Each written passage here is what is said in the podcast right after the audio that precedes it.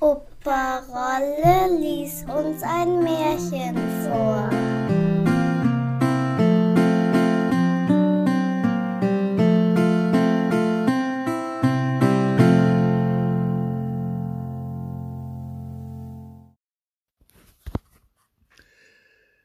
Der Froschkönig In den alten Zeiten, wo das Wünschen noch geholfen hat, lebte ein König, dessen Töchter waren alle schön, aber die jüngste war so schön, dass die Sonne selber, die doch so vieles gesehen hatte, sich verwunderte, so oft sie ihr ins Gesicht schien. Nahe bei dem Schlosse des Königs lag ein großer dunkler Wald, und in dem Walde unter einer alten Linde war ein Brunnen. Wenn nun der Tag sehr heiß war, so ging das Königskind hinaus in den Wald und setzte sich an den Rand des kühlen Brunnens. Und wenn sie Langeweile hatte, so nahm sie eine goldene Kugel, warf sie in die Höhe und fing sie wieder. Und das war ihr liebstes Spielwerk. Nun trug es sich einmal zu, dass die goldene Kugel der Königstochter nicht in ihr Händchen fiel, das sie in die Höhe gehalten hatte, sondern vorbei auf die Erde schlug und geradezu ins Wasser hineinrollte. Die Königstochter folgte ihr mit den Augen nach, aber die Kugel verschwand, und der Brunnen war tief, so tief, dass man keinen Grund sah. Da fing sie an zu weinen und weinte immer lauter und konnte sich gar nicht trösten. Und wie sie so klagte, rief ihr jemand zu Was hast du vor, Königstochter? Du schreist ja, dass ich einen Stein erbarmen möchte. Sie sah sich um, woher die Stimme käme, da erblickte sie einen Frosch der seinen dicken, hässlichen Kopf aus dem Wasser streckte. Ach, du bist's, alter Wasserpatscher, sagte sie. Ich weine über meine goldene Kugel, die mir in den Brunnen hineingefallen ist. Sei still und weine nicht, antwortete der Frosch. Ich kann wohl Rat schaffen, aber was gibst du mir, wenn ich dein Spielwerk wieder heraufhole? Was du haben willst, lieber Frosch, sagte sie, meine Kleider, meine Perlen und Edelsteine, auch noch die goldene Krone, die ich trage. Der Frosch antwortete Deine Kleider, deine Perlen und Edelsteine und deine goldene Krone, die mag ich nicht, aber wenn du mich lieber haben willst und ich soll dein Geselle und Spielkamerad sein, an deinem Tischlein neben dir sitzen, von deinem goldenen Tellerlein essen, aus deinem Becherlein trinken, in deinem Bettlein schlafen. Hm, wenn du mir das versprichst, so will ich heruntersteigen und dir die goldene Kugel wieder heraufholen.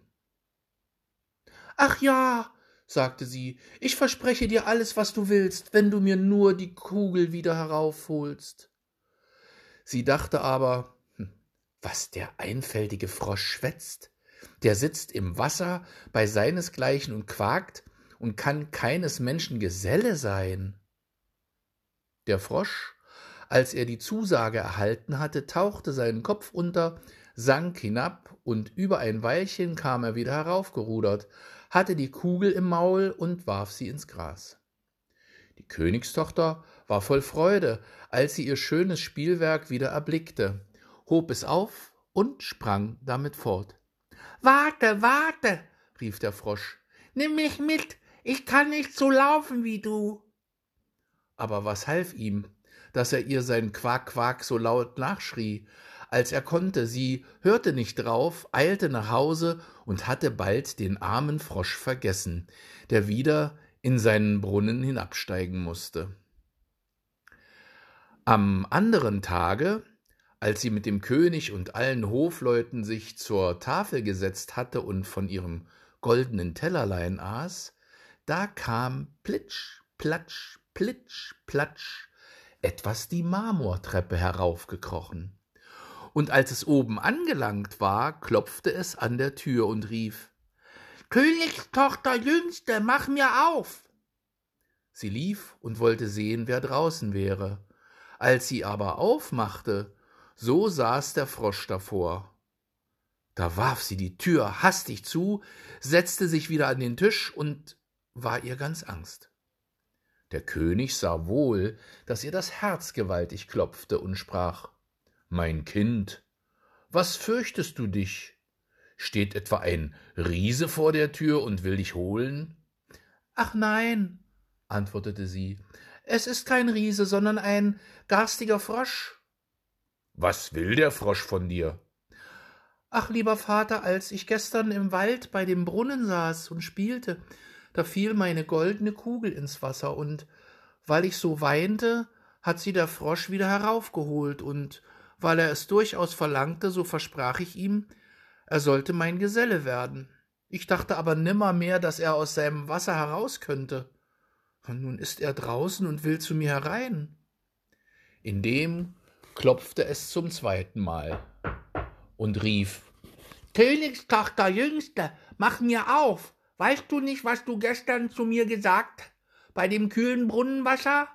Königstochter Jüngste, mach mir auf. Da sagte der König Was du versprochen hast, das musst du auch halten. Geh nur und mach ihm auf. Sie ging und öffnete die Tür, da hüpfte der Frosch herein, ihr immer auf dem Fuße nach, bis zu ihrem Stuhl. Da saß er und rief Heb mich herauf zu dir. Sie zauderte, bis es endlich der König befahl. Als der Frosch erst auf dem Stuhl war, wollte er auf den Tisch, und als er da saß, sprach er Nun schieb mir dein goldenes Tellerlein näher, damit wir zusammen essen.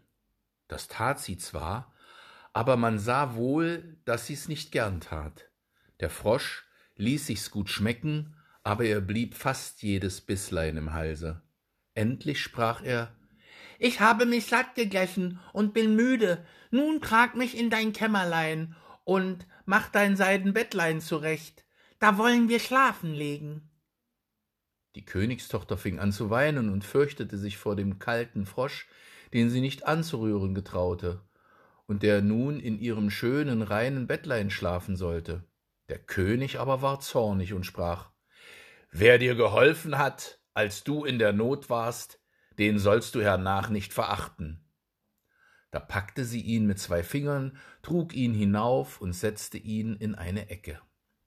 Als sie aber im Bette lag, kam er gekrochen und sprach Ich bin müde, ich will schlafen so gut wie du, heb mich herauf, oder ich sag's deinem Vater. Da ward sie erst bitterböse, holte ihn herauf und warf ihn aus allen Kräften wider die Wand. Nun wirst du Ruhe haben, du garstiger Frosch.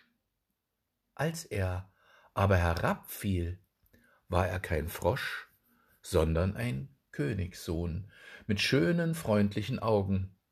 Der war nun nach ihres Vaters Willen ihr lieber Geselle und Gemahl. Da erzählte er ihr, er wäre von einer bösen Hexe verwünscht worden, und niemand hätte ihn aus dem Brunnen erlösen können als sie allein, und morgen wollten sie zusammen in sein Reich gehen.